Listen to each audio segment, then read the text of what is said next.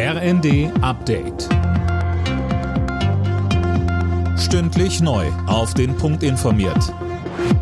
Ich bin Colin Mock. Guten Morgen. Im ägyptischen Sharm el-Scheich wird weiter um eine gemeinsame Abschlusserklärung bei der Weltklimakonferenz gerungen. Ein Streitthema ist der finanzielle Ausgleich von klimabedingten Schäden.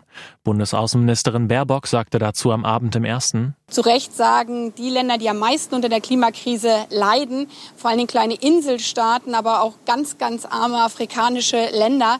Wir können die Auswirkungen dieser Klimakrise überhaupt nicht mehr stemmen und uns fehlen dafür die Ressourcen. Dafür brauchen wir Geld. Das ist das sogenannte Geld für Schäden und Verluste. Und wir werben als EU dafür, dass wir gemeinsam zu einer Lösung kommen. Das Institut der deutschen Wirtschaft fordert deutliche Korrekturen beim geplanten Bürgergeld. Das hat der IW-Arbeitsmarktexperte Holger Schäfer der Rheinischen Post gesagt.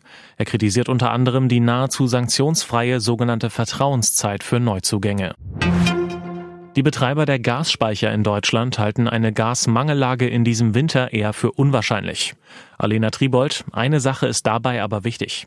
Es sollte nicht extrem kalt werden, teilten die Betreiber in einer gemeinsamen Erklärung mit. Dann könnte es herausfordernd werden.